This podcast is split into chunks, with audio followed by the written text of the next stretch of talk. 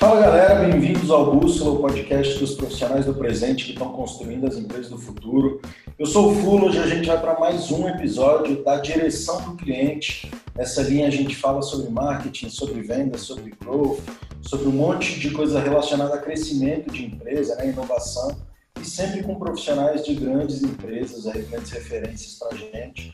Hoje quem está aqui comigo para fazer esse bate-papo acontecer é o JP, que é CEO da rede Looking Fio. Fala, JP, muito bem-vindo, Jota. Fala, Fula. Vai ser um prazer fazer esse bate-papo. É, é um convidado muito especial que eu vou te dar a honra de apresentar, mas estou bastante animado para essa conversa. Vamos nessa. E hoje a gente recebe, então, no busto do Renato Santos, que é um empreendedor super referência para a gente. O Renato se formou aqui na UNB em administração de empresas, depois fez mestrado em finanças também na UNB e ainda carrega um MBA na SPM, então é um cara super bem formado e tem uma carreira muito sólida, por um lado, como consultor de grandes é, organizações, né? já atua no Sebrae há mais de 20 anos, na UNCTAD, que é a Conferência das Nações Unidas para Comércio e Desenvolvimento, há 17 anos. Então, Renato, além desse lado consultor, tem um lado empreendedor, um lado onde ele é investidor de vários negócios, já atua há sete anos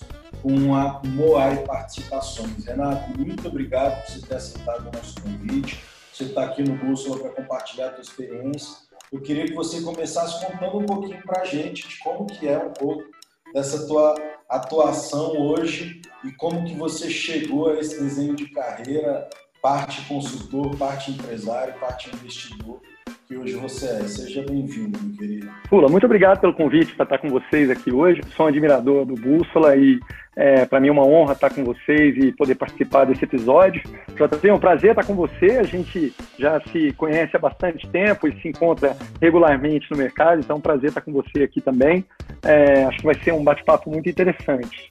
É, bom, primeiro, então, endereçando essa pergunta que você fez aí, Fula, é, eu, na verdade, é, não planejei que a minha carreira fosse do jeito que ela tem sido até aqui.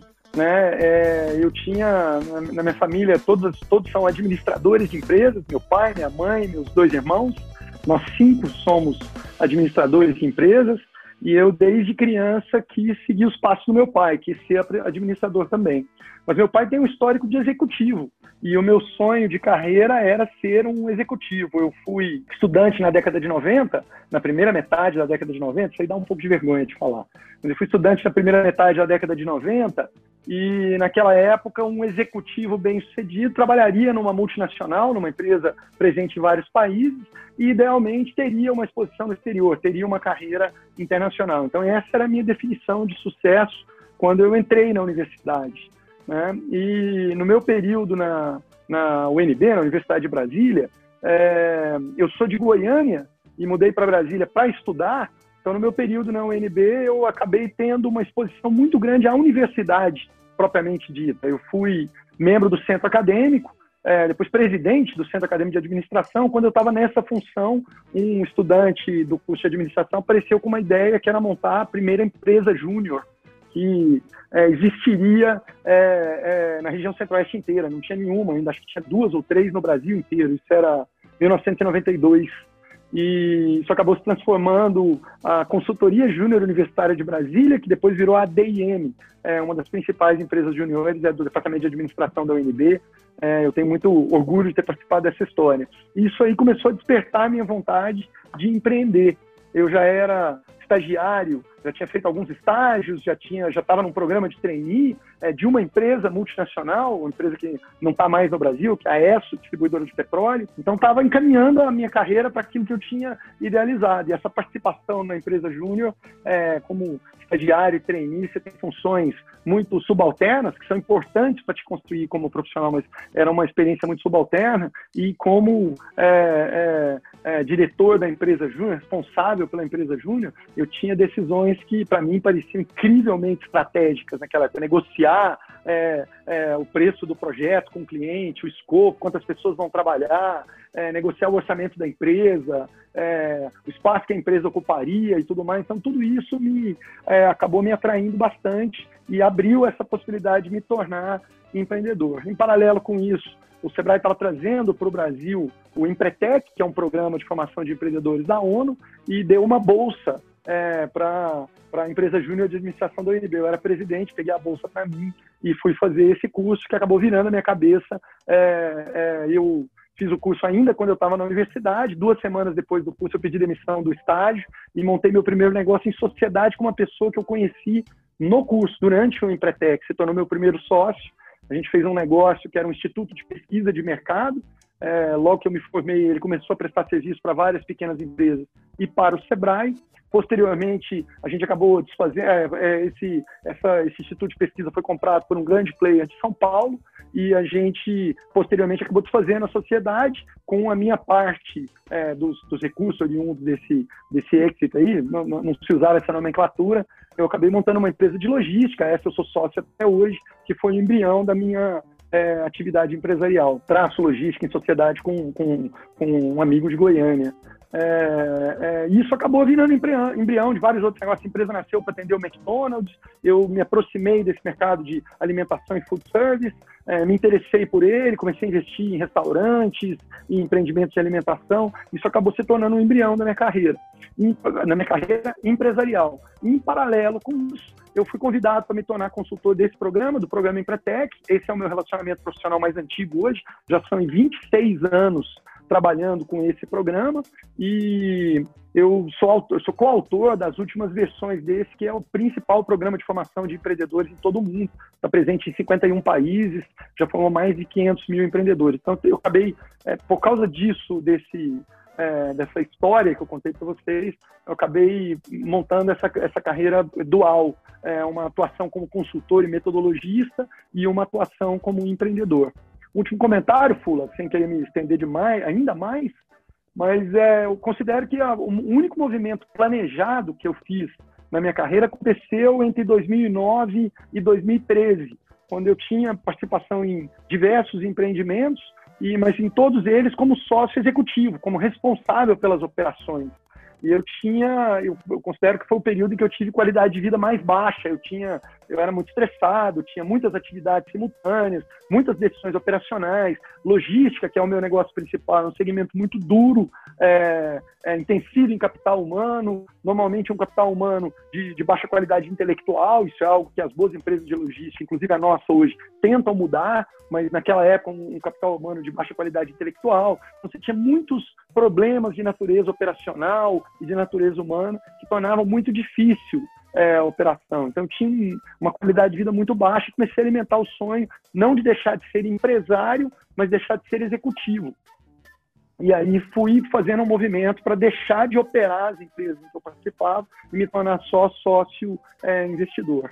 É, em 2014, é, em função, eu fui convidado pelo Sebrae para participar como conselheiro do Roberto Justo no programa Aprendiz é, na Rede Record. E aí, nessa participação, acabei me tornando sócio do Roberto num empreendimento lá em São Paulo. É, eu era o CEO da empresa, esse um empreendimento que cresceu e posteriormente eu fiz um exit de verdade, vendi a participação, saí e isso virou o embrião da Moai Participações, onde as outras empresas que eu já tinha entrado e se tornaram depois é, esse meu, meu é, minha principal atividade hoje empresarial, que é a de investidor em participações minoritárias em empresas que já existem. A Moai não tem capital só meu, mas é, é, essa é a função que ela, que ela desenvolve hoje, a de é, gerir participações em empreendimentos, é, é, participações minoritárias em empreendimentos de economia tradicional e startups também. Renato, muito legal essa a tua carreira e tem vários pontos que eu me identifico bastante. Né? Tenho, tenho vivido bastante esse dilema do, do seu executivo e do seu investidor e, e de viver esses dois papéis aí. É uma coisa que eu acho que vale a pena a gente aprofundar um pouco mais para frente na conversa. Mas eu queria pegar o gancho do Empretec e te fazer uma pergunta, né? É, eu sei que esse é um projeto que você tem bastante carinho e bastante envolvimento. E eu queria que você falasse para a gente um pouquinho do que, que você enxerga é, em termos de importância desse projeto no, no, desenvolvimento dos empreendedores e dos ecossistemas de negócio onde ele está. O que, que, que, que realmente ele, ele gera de impacto, ele gera de mudança? É, eu acho interessante a gente explorar um pouquinho esse tema. Tá certo, JP. Obrigado pela, pela pergunta. É, primeiro, é preciso fazer um disclaimer. É, é perguntar é, é, talvez um pouco arrogante da minha parte que eu vou falar, mas perguntar para mim sobre o Empretec é mais ou menos como perguntar para o pai o que ele acha do filho. Né? O Empretec não é meu filho, por isso eu estou dizendo que é um pouco arrogante a comparação, eu não tenho esse mérito, é, não fui eu que criei o programa, nada disso, mas o amor é como se tivesse sido. Então é difícil para mim ser imparcial ao, ao, falar sobre a importância desse programa. Mas o Empretec é, e isso reconhecidamente, não é só uma visão minha, o principal programa de formação de empreendedores em todo o mundo. Não existe outro programa que esteja presente em 51 países de quatro continentes diferentes ao redor da Terra. Então, sudeste da Ásia, África, ao longo da África inteira, Oriente Médio, Europa Oriental, Europa Ocidental, América, é, América Latina, México, né? América Central e América do Sul, todos esses continentes aí têm países que têm centros em Empretec. É importante dizer, o Empretec aqui no Brasil é visto como um curso, porque o Sebrae oferece um dos produtos do Empretec, é o único que o Sebrae oferece. O Sebrae já é uma, uma instituição, é, é, a categoria de instituição que o Sebrae é, é chamada de BDS, Business Development Service, um serviço de desenvolvimento de negócios. Não são muitos países no mundo que têm isso, na, que, que, desenvolveram isso na sua própria estrutura de negócio. E o Brasil desenvolveu. O Sebrae tem mais de 40 anos, que é uma instituição para formação de pequenos negócios. A maior parte dos países não tem isso. E a ONU, na década de 90, na, na década de 80, criou, a, a, através da UNCTAD, um, um projeto para estimular a criação de instituições para promover a formação de empreendedores e a criação de negócios nos países, nas economias em desenvolvimento ao redor do mundo. É, é, no Brasil, o SEBRAE já existia. Quando a ONU e o, e o, e o, e o Brasil se encontraram para discutir esse assunto, o que se enxergou é que o SEBRAE já tinha várias soluções que os centros em Empretec ao redor do mundo oferecem. Então, o SEBRAE pegou exclusivamente o treinamento de formação comportamental de empreendedores e acabou trazendo ele para o Brasil com o nome de Empretec. Mas a Empretec é uma instituição, é um centro de promoção de negócios, de promoção de pequenas empresas que existe é, em todos esses países onde o programa está presente e que oferece formação comportamental, formação técnica, consultoria e acesso a crédito. Como o Sebrae já oferecia tudo isso por conta própria, o Sebrae só pegou a formação comportamental, que no início da década de 90 é, ainda não era um produto que o Sebrae oferecia. Hoje, é, são mais de 500 mil empresários beneficiados por esse programa em todo o mundo. A gente tem é, mensuração regular do impacto do Empretec. Então, o impacto não é o que o participante do Empretec acha. Né? Quem passou pelo Empretec gostou, não gostou, isso não é impacto, isso é reação. Impacto é a empresa está vendendo mais, deixa mais lucro, gera mais empregos, paga mais impostos, que é isso que traz resultado para a sociedade. Né? Por que motivo a ONU estimularia a promoção é, e o desenvolvimento de pequenas empresas? O único motivo é que essas pequenas empresas enriquecem, no bom sentido da palavra, as comunidades onde elas estão. Elas contratam mais gente, então gera uma massa salarial maior, essa massa salarial é, movimenta a economia local, elas pagam mais impostos, então tudo isso contribui para melhores resultados é, da economia como um todo. Né? E, e, em todos os países onde tem essas mensurações regulares do impacto do Empretec, o impacto é sempre muito significativo quando você compara com os índices normais de crescimento da economia. Então, você compara o crescimento é, natural do PIB do país com o crescimento do PIB das empresas lideradas por empretecos, e aí o que você vê são números 5, 6, 15 vezes maiores do que o crescimento médio da economia. Então, o Empretec é realmente um booster, um acelerador é, do desempenho econômico financeiro das empresas que participam. Isso é bom para a sociedade, porque gera mais emprego, paga mais imposto, recolhe mais encargo e movimenta a economia local. Então, esse é o impacto que o programa traz. Muito foda, Renato. Nem, nem tinha dimensão do tamanho desse programa, velho. Eu queria te perguntar se você considera essa tua relação com o Empretec, além de meio filho aí, mas você considera que foi a tua experiência profissional mais marcante ou se não, se foi outra dentro dessas várias aí que você mencionou, falou que teve né, com Roberto Justo, tem o teu principal negócio de logística. Qual que mais te marcou e por que que mais te marcou, Renato? Não, sem dúvida nenhuma, Fula, a experiência profissional que eu considero é, a, a mais importante da minha vida é essa eu sou esse, esse é meu vínculo profissional mais antigo. Eu estou no Empretec desde 1994 e em função desse desse de, de, de, do decorrer desse período de tempo e das oportunidades que acabaram surgindo, é, hoje eu tenho uma atuação internacional e tive a oportunidade de ser coautor das últimas três edições do programa. Esse programa é revisado de cinco em cinco anos. Então, em 2007, em 2012, em 2017, eu fui coautor das versões que foram é, disparadas e que estão hoje rodando em todo mundo. E aí, com esse processo de coautoria, eu acabei me envolvendo na negociação de implantação de novos centros Empretec em outros países que ainda não tem, é, na formação de equipes, de consultores, é, seleção de executivos para liderar o centro em cada país, e isso acabou me dando uma oportunidade de exposição internacional que eu valorizo muito. Além do que, de todas as atividades em que eu estou envolvido, essa é a que tem o maior sentido de propósito. Né? Dá para sentir, mensurar e ver o impacto positivo que essa atividade traz para a sociedade. Eu gosto de citar como exemplo, é, é, coisa interessante, em Uganda tem um centro Empretec. Né? É, Uganda é um país africano, é, se a gente colocar como, como, pela base africana, é um país de médio é, porte econômico e social, de indicadores econômicos e sociais, mas tem uma pequena cidade no interior, não é nem Kampala, que é a capital, tem uma pequena cidade é, no interior de, de, de, Uganda, que tem 250 mil habitantes, é, em que uma, uma empreendedora social, desenvolveu um projeto de educação para meninas. As meninas é, não tinham oportunidade de ir à escola, é, tinham casamentos arranjados, não tinham oportunidade de desenvolver seu potencial, seu talento na vida. Ela desenvolveu um projeto de educação para meninas, é, participou do Empretec, foi para a capital para participar do Empretec, conseguiu um contato com o organismo internacional, captou recursos para isso e conseguiu levar para essa cidade de 200 mil habitantes, a única cidade de Uganda, e talvez seja a única cidade é, é, de toda a parte mais pobre do continente africano, onde ela consegue dizer que todas as meninas estão na escola.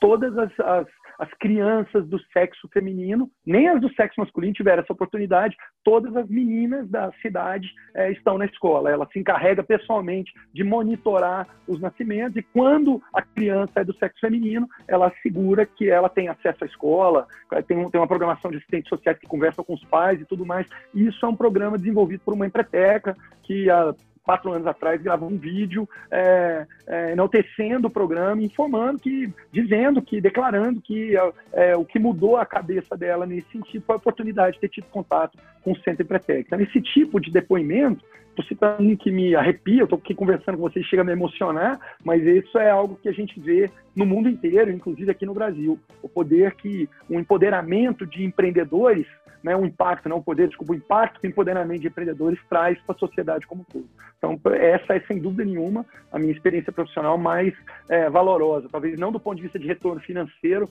mas do ponto de vista de é, retorno pessoal é, é para minha carreira e para todos os esforços que eu fiz até hoje.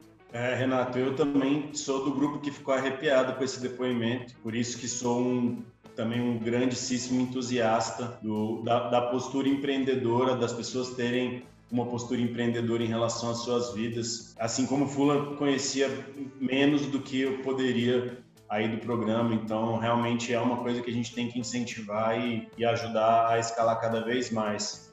E eu, eu queria pegar um gancho dessa, dessa possibilidade de atuação internacional que o Empretec trouxe para você. E eu queria que você falasse, Renato, um pouco sobre o que, que você enxerga que são as principais diferenças nos ambientes de negócio, diferenças culturais que tem é, por esses lugares que você teve a oportunidade de conhecer e transitar. Então, é, para a nossa audiência, né, que é majoritariamente aqui do Brasil, o que, que tem lá fora, quais são as diferenças com o nosso ambiente, se puder explorar um pouquinho esse tema? Claro. É, bom, primeiro, é uma, uma, uma a, a, visão inicial que as pessoas têm de quando se fala que tem uma carreira com exposição internacional é sempre uma visão muito glamurosa.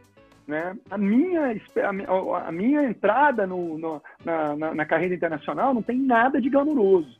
Eu, eu, é, o, que, que acontece? O, o, Sebrae tinha uma equipe que era reconhecidamente competente é, na execução do Empretec e a ONU precisava de apoio para a formação de empretecos em países africanos de língua portuguesa.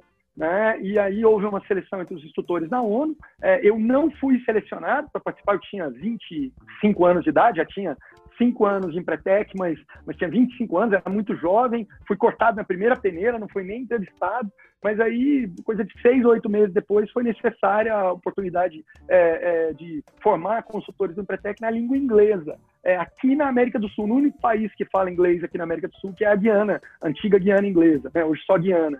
E, e, então houve uma seleção para consultores do Empretec que tivessem domínio do inglês, e eu, por sorte, tinha esse domínio. Então, esse foi o único motivo que me gerou uma oportunidade de exposição internacional, isso há muitos anos atrás, vários, vários anos atrás. E a partir dessa oportunidade, eu consegui fazer um bom trabalho e me manter nesse circuito e aí conseguir atuar em vários outros países, e aí ter muitas outras experiências em muitas culturas e lugares diferentes que foram muito enriquecedoras. Né? Mas então esse é o primeiro ponto. Né? As pessoas perguntam muito como é que se faz para ter uma carreira internacional. Mas mesmo nas empresas, nas empresas transnacionais, nos bancos de investimentos transnacionais, nos bancos estrangeiros que estão aqui no Brasil e pinçam talentos, mesmo nesses lugares, por mais que você entre com esse objetivo, é, estar preparado para uma oportunidade que às vezes leva anos para surgir é sempre a receita. Eu não conheço ninguém que é, é, entrou numa empresa com uma visão fixa de, de, de se internacionalizar e isso aconteceu porque era uma determinação é, que a pessoa tinha. É sempre estar preparado como uma oportunidade, quando uma oportunidade chega e agarrar essa oportunidade. E raramente você vê alguém que está no mercado de trabalho procurando uma oportunidade, procura uma oportunidade em outro país né, e imediatamente é repatriado. Você pode ter uma oportunidade de trabalhar à distância, mas imediatamente se repatriar para realmente ter uma experiência cultural internacional, isso é muito difícil. Então, esse é um primeiro ponto a falar. E aí, quando a gente olha para os ambientes de negócios de outros, outros países, JP, e aí eu acho que o Empretec me deu uma oportunidade de conhecer muitas culturas, e muitas culturas de negócios, uma coisa é a cultura do país, outra coisa é a cultura de negócios do país, diferentes em muitos lugares do mundo. E tem desde aquelas em que, quando você olha, você fala: meu Deus, esse, essa, essa cultura de negócios precisa amadurecer umas três gerações ainda para que os empreendedores aqui possam se organizar para crescer. Né? A cultura está muito atrás ainda, a cultura de negócios, nunca a cultura social. Né? Mesmo sociedades muito diferentes das nossas podem estar muito adiante em determinados aspectos culturais. Mas quando a gente fala de negócios no mundo capitalista, não, tem uma, uma um, conjunto de padrões de governança, de capacidade de receber investimento, de instituições né, que cada, cada país, cada ambiente, cada ecossistema de negócio tem que ter para que seja viável o crescimento.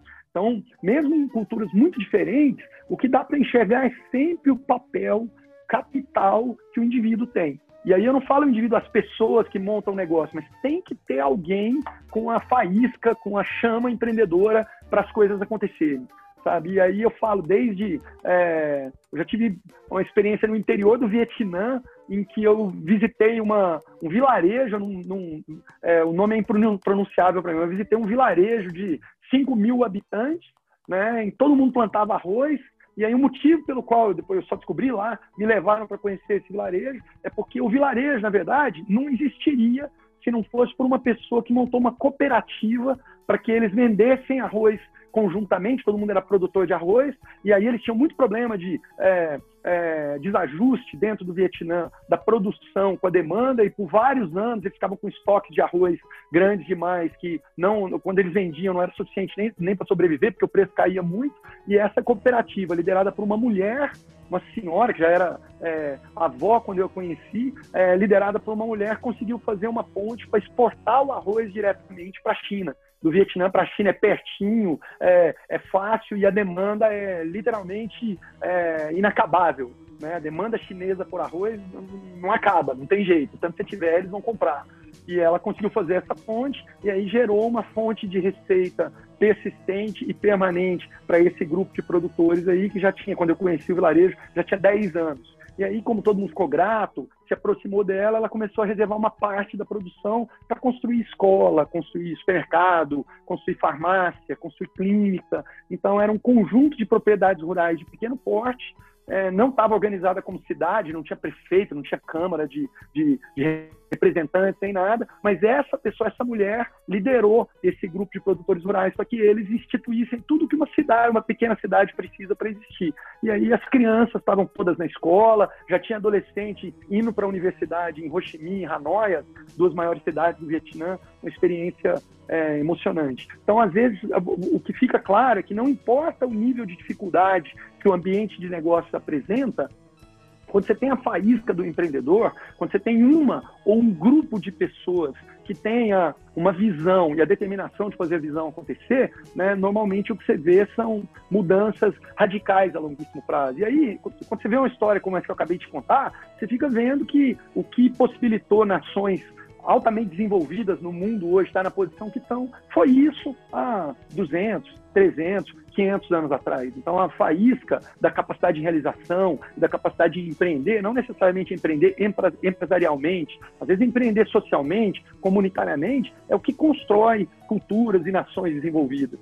Então, eu sou do time dos que acha que empreendedorismo deveria ser obrigatório na pré, desde a pré-escola né, para que é, as crianças, os jovens, os adolescentes soubessem acreditar nos seus sonhos, nos seus projetos, nas suas visões e colocá-los em prática. Mas eu fugi da sua pergunta.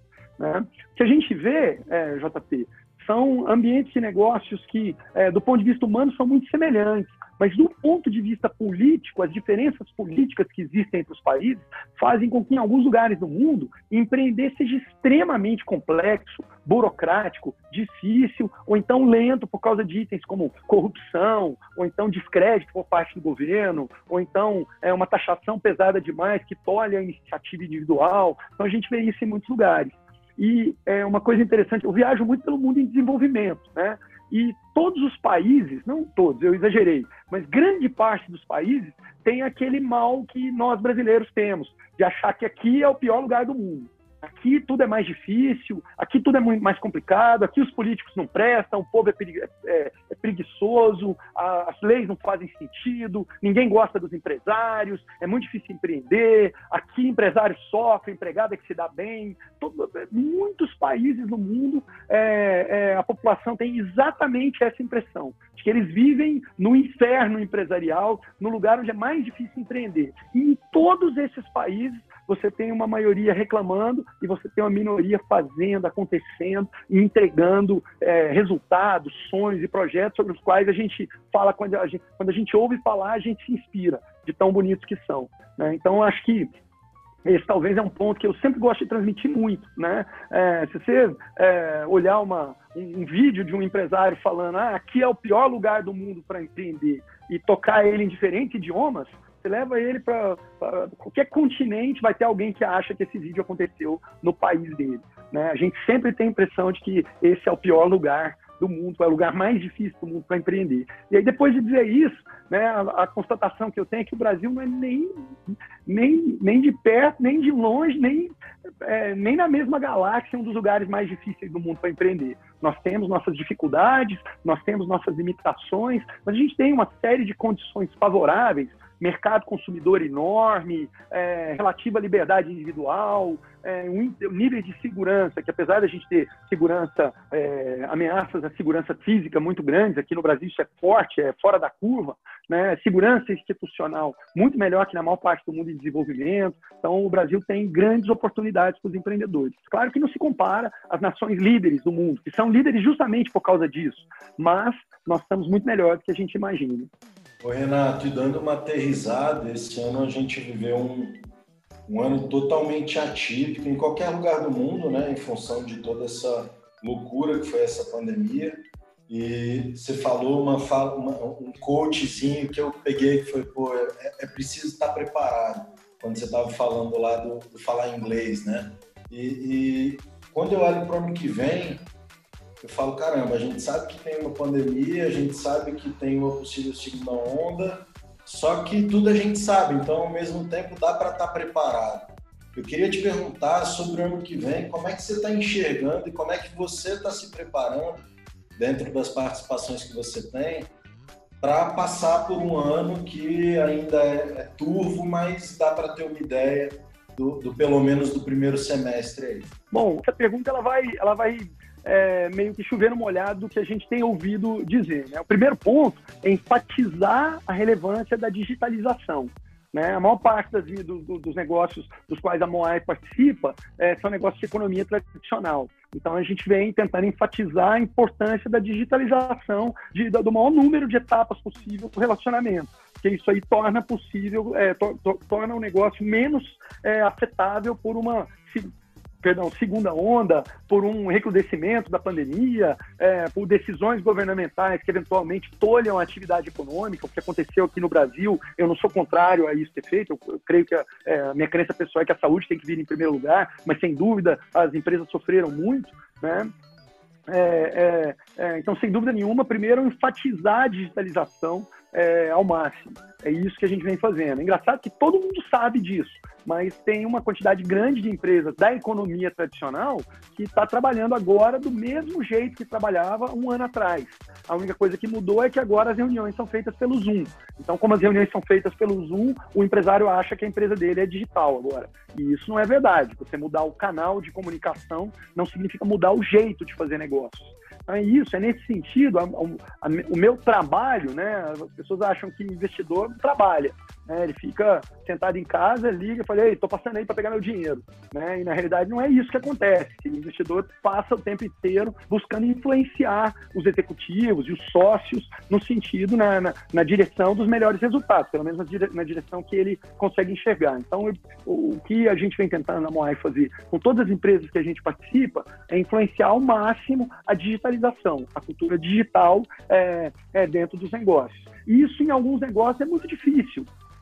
A gente tem participações é, é, em restaurantes de conveniência e shopping centers, por exemplo. Né? É muito difícil nesse tipo de negócio. Como é que se digitaliza uma experiência assim? Então, e nesse caso, a gente está enfatizando é, é, serviços de entrega, mesmo por parte desses restaurantes, nas torres dos shoppings, é, para os lojistas, convênios de, de, de é, refeição recorrente, é, é, oportunidade de pagamento, transferência, pedido por canais digitais. E isso aí, quando você fala em uma experiência, é fácil. Mas quando você fala de um, de um empreendimento que tem 400, 500 relacionamentos por dia, se você não tiver um backbone é, robusto, de uma solução robusta para poder atender os seus consumidores, com certeza você vai capotar. Você vai anunciar que é digital e rapidinho é, você vai cair no descrédito, porque vai perder pedido, não vai chegar na hora, a experiência vai ser irregular, né, ou você vai desistir e vai tirar isso do ar. Então, essa preparação tem que ser muito bem feita. Eu aceito que a gente tenha sido pego de surpresa pela primeira onda da pandemia, mas se vier uma segunda onda, não dá para usar as mesmas desculpas mais. É isso que a gente tem dito para as empresas investidas da Moai. É, na primeira onda, amigão, tudo bem, mas na segunda, não. Se a gente tiver outro problema de é, fechamento de, de, de negócio, proibição de funcionamento e tudo mais, você não pode fechar o mês do vermelho você já tem que ter achado um jeito de escoar dentro da lei, sem, sem, sem desobediência de nada, mas você tem que ter encontrado um jeito de escoar seus produtos, seus serviços e atender seus clientes. É isso que a gente tem trans, transmitido para os nossos é, sócios operadores. Né? Uma coisa é ser pego de surpresa em 2020, outra coisa é se dizer surpreendido em 2021. Isso não vai ser mais possível. Né? Então, acho que essa é a mensagem principal que a gente tem buscado transmitir para todas as empresas é, em que a Moa investe. Renato, pegando é, esse fio condutor aí do, do investidor, eu, eu, eu, não tenho dúvida que tem muitas pessoas que gostariam de ter nos seus negócios investidores como você, né? Que tem uma rede de relacionamento enorme, que tem uma experiência gigante, é, que tem visão de negócio, tem track record, enfim. E aí eu acho que seria legal entender contigo o que que, o que, que você olha na empresa e principalmente no empreendedor para poder tomar a decisão de, de investir e, e, e, e que dica que você daria para o empreendedor que quer conseguir um investimento seu ou de um investidor como você para poder conseguir tornar essa vontade viável? É, bom, JP, primeiro, uma coisa importante para dizer é desmistificar um pouco essa figura do, do, investidor que faz tanta diferença assim, dizer o seguinte, isso é algo que eu, inclusive, primeiro eu não tinha, achava que não era necessário, mas com o tempo fui aprender que é imprescindível, né? Os investidores têm tese, você não vai encontrar um investidor que consegue colocar a mão em qualquer coisa e é capaz de acelerar qualquer negócio ou de ser um, um, um, um partner, é, de ser o smart do money em qualquer negócio. Os investidores têm que ter teses. Né? Então, a primeira coisa, você precisa buscar investidores alinhados com a visão que você tem do negócio. Né? Esse é o primeiro ponto. Então, a primeira coisa, tem negócios que, por mais interessantes que pareçam, por mais promissores que pareçam, a gente simplesmente não olha. A gente não olha porque é um bicho que a gente não entende, onde a gente não vai agregar valor, mas principalmente onde a gente não vai conseguir enxergar se ele estiver indo para o rumo errado. Nós não temos expertise no segmento, não conhecemos e não seríamos capazes de agregar valor. Então, para o empreendedor, responder, começando a responder a sua pergunta, é importante que você saiba é, é, aonde procurar os seus investidores. É, e não tem mágica, não é porque o cara é espetacularmente bem sucedido num determinado segmento que ele vai entender e vai ter o mesmo sucesso no seu. Isso raramente é verdade. Não, existe esse, não existem esses Midas que qualquer coisa que eles tocam vira ouro. E eu acho que a gente tinha uma cultura de um empreendedor que eu admiro profundamente, a gente tinha essa cultura com o trio, é, com o, do, do 3G Capital, que agora não é um trio, são quatro, é uma quadra, mas é, a gente tinha isso e a gente viu que até eles é, já erraram o investimento que fizeram. Né? É virtualmente impossível você ter uma receita que funciona para qualquer empreendimento, para qualquer setor. Então, o primeiro passo, o empreendedor precisa é, é, buscar um investidor que tenha familiaridade com o setor em que ele está atuando. Né? Aí, isso aí posto, JP, imaginando que o empreendedor que está ouvindo a gente aqui é, sabe quem são os players-chave do setor dele, isso não é difícil de saber quando você atua num determinado setor, quando o, o, o empreendedor sabe e ele consegue acessá-los, para nós na Moai tem alguns, tem três coisas que chamam mais atenção. A primeira é a visão é, para onde o cara está olhando, eu falei o cara, mas para onde a pessoa ou o grupo de pessoas que lidera o negócio, muitas vezes é, pode ser uma mulher, nós estamos analisando um deal agora por, de uma empresa brasiliense, uma startup brasiliense, é, que apesar de ser startup, já fatura mais de 6 milhões de reais por ano e que é liderada por duas mulheres, com um time que tem mais mulheres, tem 20 e poucas pessoas, tem mais mulheres que homens. Eu só não vou falar porque senão daqui a pouco você vai querer investir também tal, e aí vai inflacionar o mercado. Mas a gente está olhando isso agora. Então, a primeira coisa é a visão, que a gente olha, antes de olhar o empreendedor, a gente precisa achar que uh, esse cara está olhando para um lugar para onde a gente quer ir junto. Isso a gente tem em primeiro lugar. Mas aí, se a visão é atraente, aí a gente concentra totalmente, o foco é totalmente na pessoa ou nas pessoas que lideram o negócio. Né? É, essa é uma frase, como eu falei, eu acabei de chamar atenção para um erro do, do, do, do, grupo 3G Capital, mas ele tem uma frase que para mim virou um mantra, né, que é a, a, pessoa, a pessoa certa corrige o negócio errado, mas a pessoa errada estraga o negócio certo. Então, não adianta você escolher o negócio certo e pegar a pessoa errada. Você precisa ter certeza que está escolhendo alguém ou alguém que são capazes de concretizar aquela visão. Depois disso, depois dessas duas coisas, a gente olha para a estrutura do negócio, aonde a gente estaria entrando. Então, como é que são os indicadores? O que, que foi entregue até agora? Como é que é o nível de endividamento? É, o que, que se precisa de investimento? Se a gente é capaz de fazer frente? Ou se nós temos investidores parceiros que nos acompanhariam para poder fazer aquele deal e tudo mais? Então, essa é a ordem. Primeira visão, depois a pessoa, mas a pessoa sem dúvida é o mais importante, né? E depois, por último, a estrutura do negócio em que se está. E por isso a gente já investiu em muitos empreendimentos no iníciozinho, em early, early stage. Todas as startups que a gente participou até hoje, a gente tem uma, um braço de, de investimento em startups, todas as startups que a gente investiu até hoje são startups bem no comecinho e já tem é, é, é, empresas que são exponencialmente maiores do que elas eram quando a gente entrou e muito maiores que o que a gente esperava que elas se tornariam, graças aos empreendedores que lideram. E graças a Deus a gente entrou no ônibus e estamos lá sentadinho no nosso lugar. A gente procura não fazer muito barulho para o cara não chutar a gente para fora. Né? É, são empresas que é, estrelas do mercado de startups aqui do Distrito Federal, que agora já tem investidor de fora, já tem gente grande, já tem investidor é, estrelado. Eu procuro ficar quietinho, aprendendo o máximo que eu posso e falando só quando eu tenho oportunidade, sem influenciar muito. Mas tem também outras empresas onde a Moa é a principal investidora e aonde a gente procura influenciar mais e apoiar mais os empreendedores. Mas aí a ordem seria essa: visão, pessoa e só depois a estrutura do negócio, nível de capital, o que, que precisa, os números, os indicadores, a diligência e todo o resto que vem associado a isso. Mais importante são os dois primeiros pedaços. É, eu sei que eu falo muito, deixa eu só fazer um comentário. É, um último deal mais relevante que a gente fez, a gente fez um, uma, um investimento em 2017, em parceria com outros dois sócios que investem com a gente. É, a gente fez um investimento em 2017 numa empresa extremamente promissora, do segmento de economia tradicional, líder do mercado no Distrito Federal, é, no setor que ela estava, uma empresa conhecida, não vou é, repetir o nome aqui, porque é uma empresa bem conhecida, provavelmente quem está nos ouvindo, líder do mercado, né, é, é, o investimento nessa empresa nos foi trazido por uma empresa de consultoria que estava fazendo consultoria financeira para ela estavam fazendo consultoria financeira e descobriram que o motivo da consultoria financeira é que o, a, o, a proprietária do investimento queria vender o negócio. E aí, é, nisso, o valor é elevado e tudo mais, procuraram a gente para co-investir com eles. A gente olhou para aquele dia e falou: Meu Deus, isso é um, uma galinha morta, nós vamos ganhar muito dinheiro aqui, o negócio vai ser um sucesso. Mas aí nós tiramos a, a, empreendedora, que era a equação de sucesso do negócio, e substituímos por dois empreendedores extremamente comprometidos,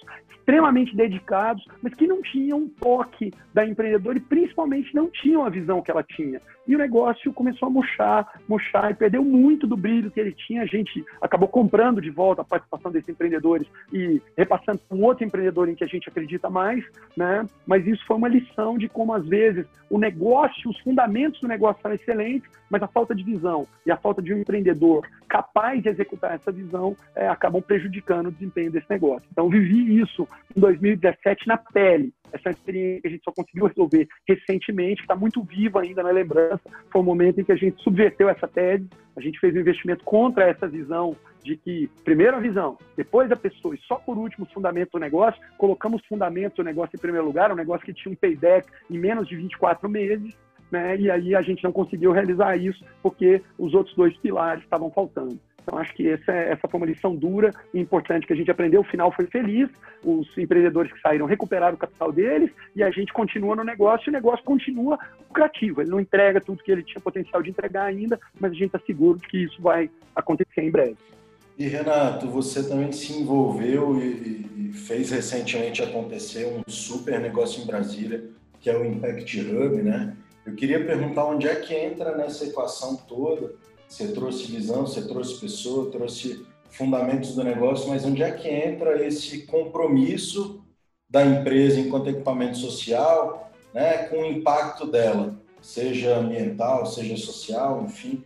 Como é que você acha que esse impacto entra mais no nosso dia a dia de negócios? Você acha que é uma coisa de tese, não? Tende a ser obrigação de todo mundo ou não? É coisa só de Big Corp? Como é que você vê esse negócio do impacto? Primeiro, assim, por mais que eu gostasse de responder essa pergunta sem o disclaimer, não seria honesto. Eu preciso fazer, fazer isso. Né? Nós temos, é, o que, que acontece? A Mais Participações, ela participa de uma outra empresa de investimento, que é uma associação de três investidores.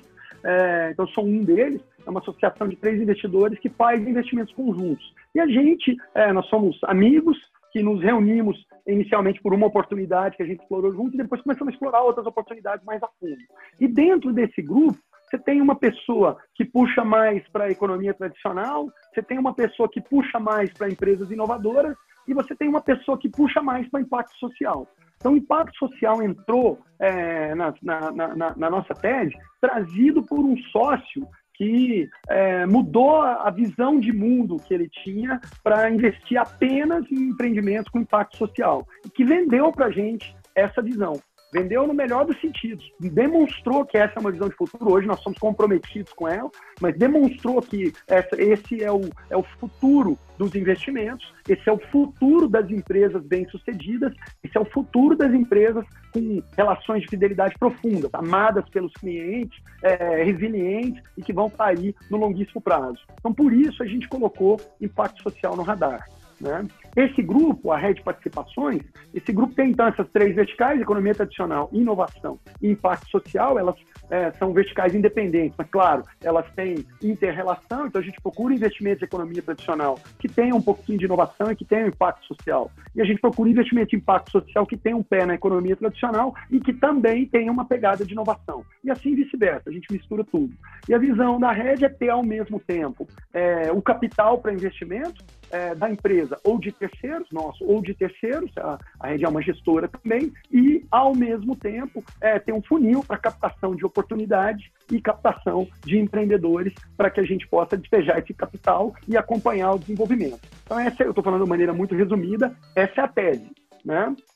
O Impact Hub surge, então, como um funil para captar empreendedores sociais e oportunidades de investimento social. Né? A gente está estruturando um mecanismo, um fundo provavelmente de impacto social para ter recursos para colocar nessas oportunidades. Mas o investimento do Impact Hub é então é, é uma tentativa de contemplar essa visão. A gente precisa ter o capital, o funil de empreendedores e o funil de oportunidades para colocar tudo isso junto. O nosso papel é gerir esse relacionamento. Então, o Impact Hub nasceu para ele preencher essas duas pernas no setor de impacto social. Nós estamos tomando outras iniciativas para preencher essas pernas no setor de inovação e outras iniciativas para preencher essas pernas no setor, na economia tradicional, onde a gente já é gestor de, um, de, um, de uma companhia de investimentos com um capital de 25 milhões de reais, proveniente de investidores institucionais, exclusivamente para colocar na economia tradicional. Né? Então, essa é a visão que a Red tem. Só fazendo mais um comentário é, a gente acredita nisso que eu falei quando eu mencionei impacto social. Né? Hoje é um diferencial, amanhã vai ser uma obrigação. É isso que a gente enxerga. Então, hoje, você empreendedor que está ouvindo essa nossa conversa, nosso bate-papo aqui agora, e está pensando se isso é algo que você deve entrar, hoje você tem essa opção. É, será que eu é, é, mudo a, minha empresa alguns graus para a direita ou para a esquerda e busco contemplar uma tese de impacto social também? Hoje, isso é opcional. Amanhã, se você não tiver isso, você vai estar fora do mercado.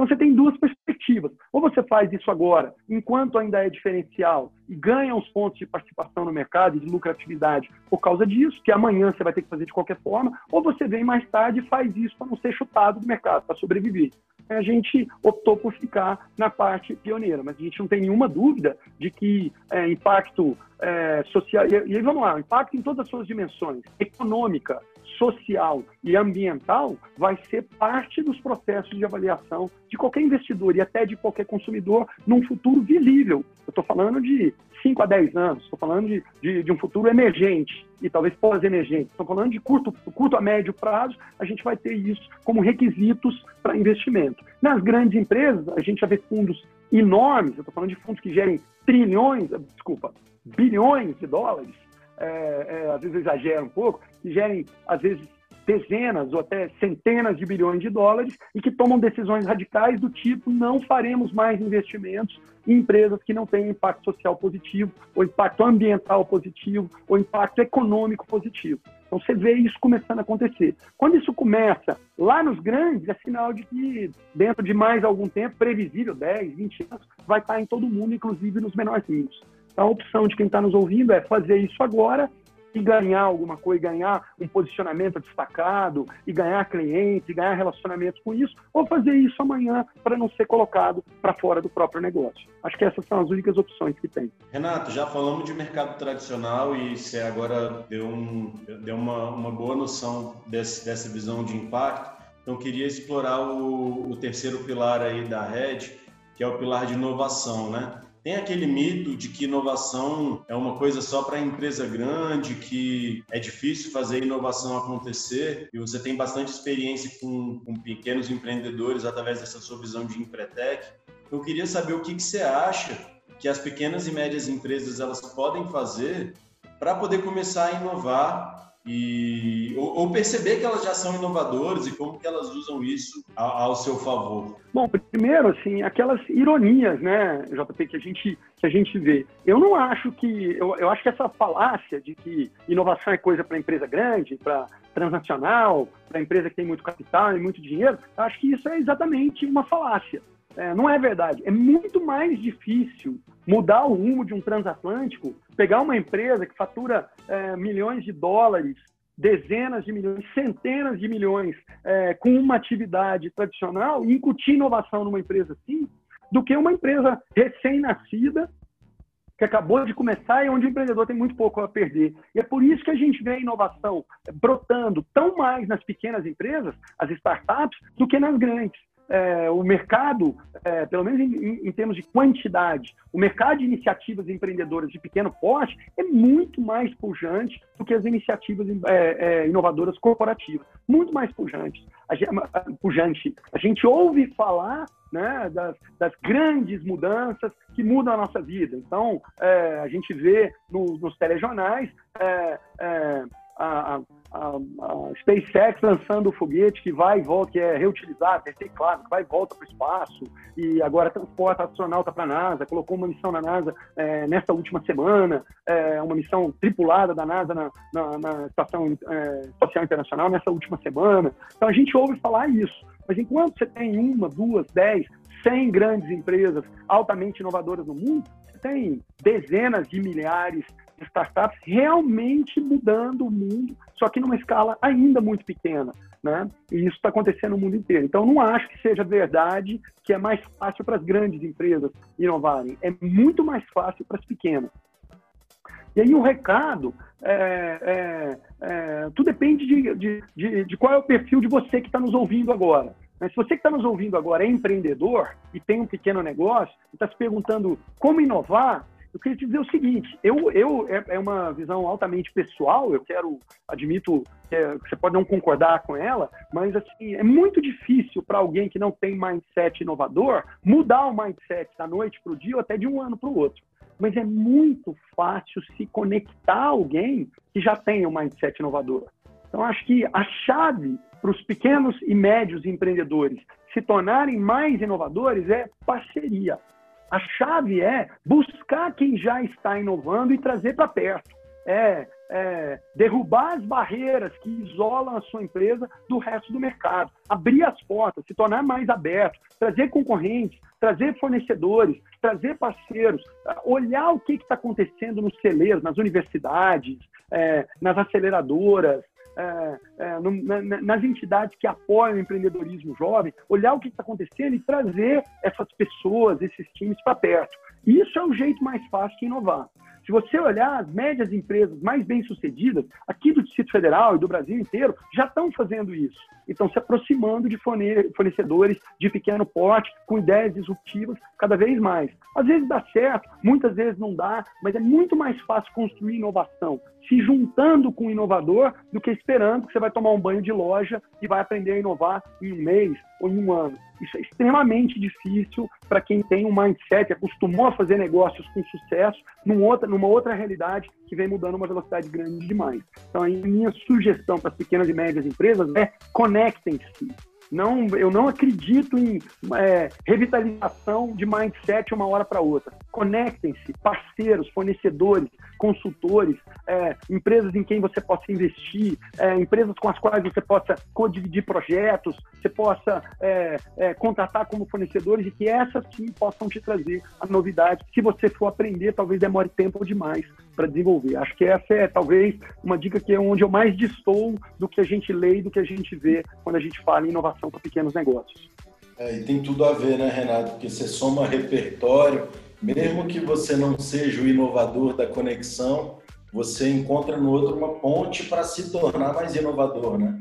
Que ele adiciona mais coisas. Isso, sem então. dúvida. Muito, muito é, A cultura do inovador traz para você a possibilidade de aprender e se desenvolver. sempre lembrando, quando você oferece um produto inovador ou um serviço inovador para o seu cliente, seu cliente está tendo aquela experiência, está lembrando de você, não está pensando, não, isso não foi a empresa da, da qual eu comprei que fez. O que importa é onde ele está tendo a experiência. Então, a imagem de inovação que você transmite para o seu consumidor, que isso não é supérfluo, é muito importante também, ela pode, pode na realidade, não estar tá sendo produzida dentro do seu negócio, ela pode estar tá vindo de um terceiro. E se você parar para pensar e analisar o raio-x das empresas das quais a gente já consome hoje, a maior parte dos negócios já é assim. Não tem por que a gente ser diferente. A dica seria essa: já existe, busca e, e, e, e traz para dentro do seu negócio. Muito legal. Renato, eu queria te perguntar pensando aí num público muito específico que nos acompanha, que é esse cara que você mencionou do early, early stage, sabe? Aquela pessoa que está começando a empreender.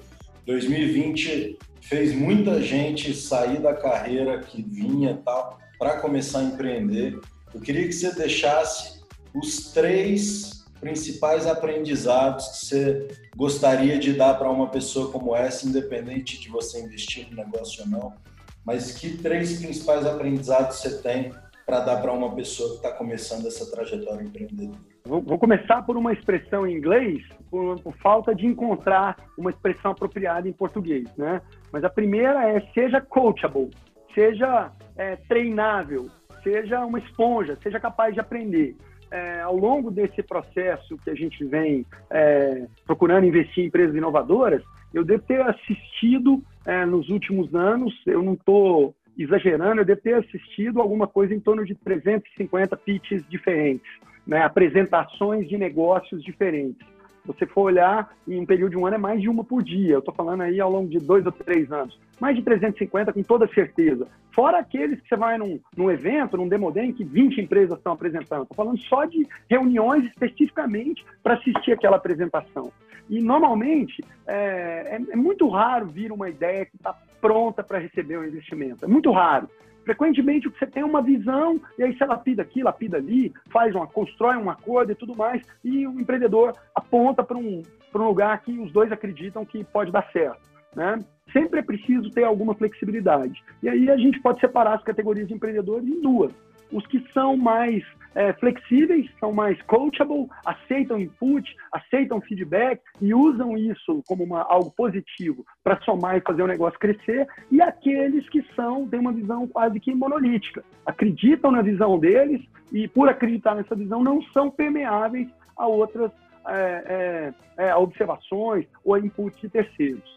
Eu tenho um perfil de investidor ativista de querer é, é, sentar, discutir, conhecer, enxergar, verificar o número, visitar a operação, olhar o que está acontecendo, ver o produto. Eu tenho esse perfil. E aí, por isso, é muito importante me conectar com empreendedores que escutem.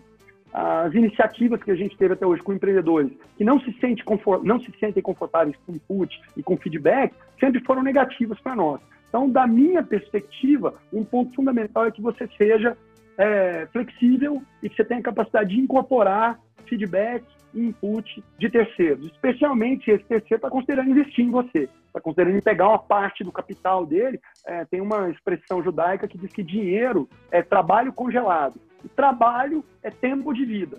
Né? Então, dinheiro é tempo de vida congelado. Alguém coloca dinheiro no seu negócio, está pegando um pedaço da vida dele é, o pedal, o tempo que ele levou para ganhar aquele dinheiro lá e está colocando nas suas mãos. Se você não escuta, se você não troca, se você não é permeável, isso é quase um desrespeito. Então, o primeiro ponto é sejam permeáveis. Não estou pedindo para você comprometer a sua visão, mas estou pedindo para ouvir e escutar o que terceiros tenham para falar para o seu negócio, especialmente se você quer uma parceria com eles. Esse é um primeiro ponto. O segundo ponto é preciso ter visões ambiciosas.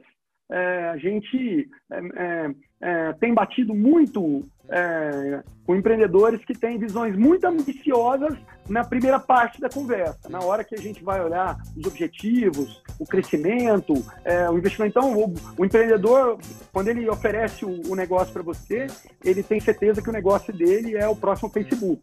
Mas ele não vai deixar o emprego que ele tem, que ele trabalha de dia, vai continuar trabalhando no negócio dele só de noite, porque é, nesse período está muito difícil, não sei se a empresa vai dar certo. Então, essa dicotomia do discurso e essa incapacidade de se comprometer com o próprio projeto, ela também incomoda profundamente, principalmente no early, early stage. Eu não estou dizendo para você fazer nenhuma loucura, mas quando você está com 20 anos de idade e é, você mora com os pais e você não tem família ainda para sustentar, não tem grandes contas, né? É, é, se dedicar totalmente aos seus sonhos não é de forma nenhuma uma loucura. Né? E se torna uma loucura quando você tem três filhos na faculdade particular, é, é, é, uma hipoteca da casa para pagar, os carros financiados, etc, etc, etc. Uma despesa enorme por mês, você não pode pedir demissão do seu emprego. Você está no início da vida, às vezes é o momento de dar saltos ousados para fazer a sua visão acontecer. Então, gente comprometida e disposta a se arriscar pela própria visão. Isso é outra, outra coisa que a gente valoriza muito. E terceiro, né, apesar dessa, disso que eu acabei de falar, um pé na realidade. a capacidade de enxergar número, a capacidade de é, ler o próprio negócio, de entender é, é, a dimensão de fôlego. Muitas vezes a gente é, participa de rodadas de investimento em que o cara capta, é, sei lá, 500 mil reais e aquilo é suficiente para ele manter a empresa dele por 18 meses. Frequentemente passa um, dois, três meses e a empresa não saiu do lugar e o empreendedor não está preocupado, porque afinal de contas ele ainda tem mais 15. Né? Então, essa, esse senso, esse pé no chão e essa capacidade de enxergar a realidade, que é, é a dificuldade, que é fazer um negócio sair da imobilidade para se tornar autossustentável, é muito importante. Então, ser flexível, né, comprometido com a própria visão e, ao mesmo tempo, comprometido com uma visão ousada e sonhadora, né, manter os pés no chão para fazer as coisas acontecerem. Essas talvez sejam as três principais dicas para você que está pensando em empreender, para que você atraia o olhar e a atenção de investidores que são capazes de apostar e colocar recursos no seu projeto. Renato, massa demais. Cara, fiquei muito entusiasmado com o papo, dá vontade de ficar aqui até meia-noite. Hoje não dá, Pessoal, esse foi o nosso papo com o Renato Santos, ele é sócio e gestor da Mais Participações, falou aí da Rede Participações, faz consultoria para a Sebrae, para a IFTAD, essa grande referência. Obrigado, Renato, por você ter apresentado aí tanta experiência, tua história, tua visão sobre as coisas. Foi mais um episódio da nossa linha A Direção do Cliente aqui no Bússola, o podcast dos profissionais do presente, que estão construindo as empresas do futuro, uma produção da Escola Caixa. Acha o Bússola no seu consolidador de podcasts. E toda sexta-feira a gente se encontra por aqui. JP, Renato, valeu demais, galera. Foi bom demais o papo hoje. Adorei também, Fulinha. Valeu, Renato. Show de bola. Valeu, Fula. Muito obrigado pelo convite. Foi um prazer estar com vocês. Um grande abraço.